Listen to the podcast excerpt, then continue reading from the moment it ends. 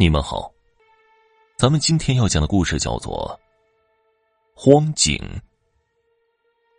这是我亲身经历的一件事儿。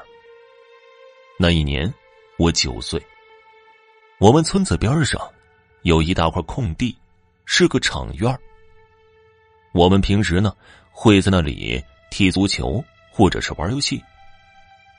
我要讲的就是有一次。我们在场院踢球，球来球往，踢得很是热闹。球到了我的脚下，我一记长传把球踢飞起老高。这球啊，是传给刘超的，因为太高，他没接住，直接飞进了场院边上的一个院子里。看到被踢进了院子，我们都有些慌了。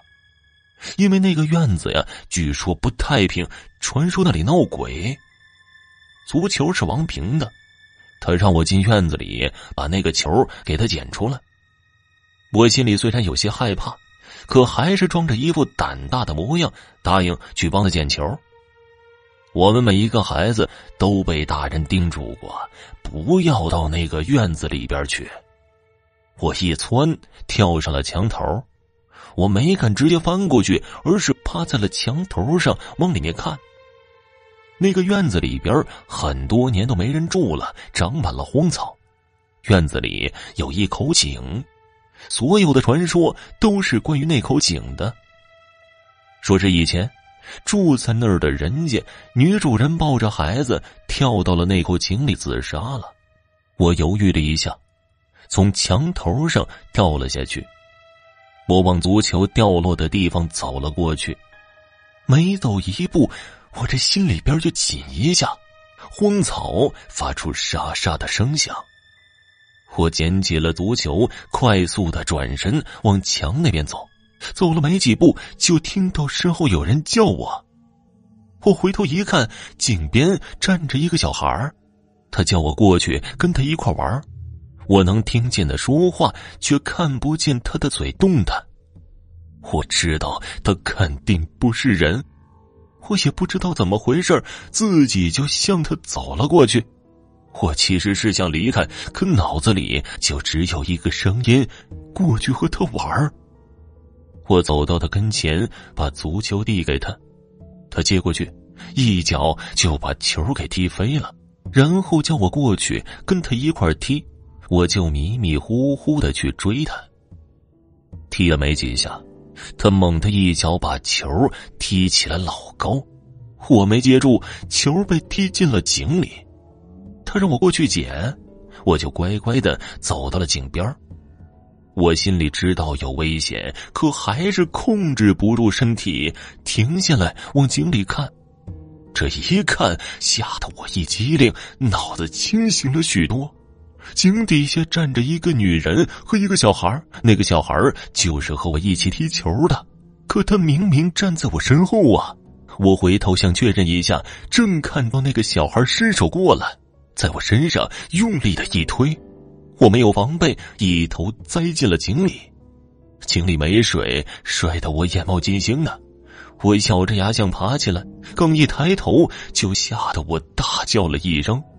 在我对面的井边坐着两个死人，一个女人和一个小孩两个人不知道死了多久，像干尸一样诡异的冲我笑着，吓得我退到了井壁上。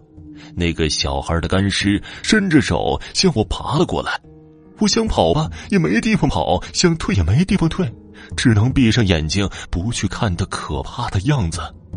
他干瘪的手摸到我的脸上。我惊恐到极点，拼命的挥舞着手臂，想把他挡开。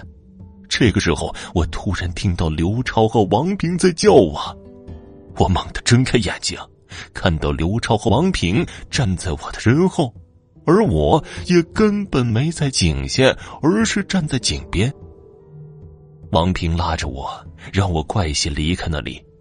我脑子里面懵懵的，搞不清楚到底是怎么回事儿。如果刚刚那些都是幻觉，也太真实了。王平后来跟我说，我跳到院子里之后，他们在外面等了很长时间，也没见我出来。他们几个一商量，觉得我可能是出事了，就全都爬上了墙头。他们看到我直挺挺的站在井边，怎么叫都没有反应。再联想到关于那里的恐怖传说，他们决定跳进去救我。他们跳进去之后，一直叫我，我也没反应。都走到我跟前了，我也没反应，好像没了知觉一样。他们费了好大的劲儿才把我叫醒。刘超他们把我送回了家。当天晚上我就发起了高烧，而且一直的做噩梦，在梦里井里的那个小孩一直在抓我，让我跟他一块玩。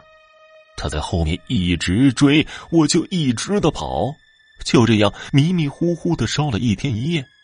至于我是怎么好起来的，听说呀，是我奶奶拿了一个纸扎的小人到井边把纸人点着了，丢进了井里。奶奶说：“呀，那个纸人替我去陪那个小孩玩了。”听众朋友，本集播讲完毕，感谢您的收听。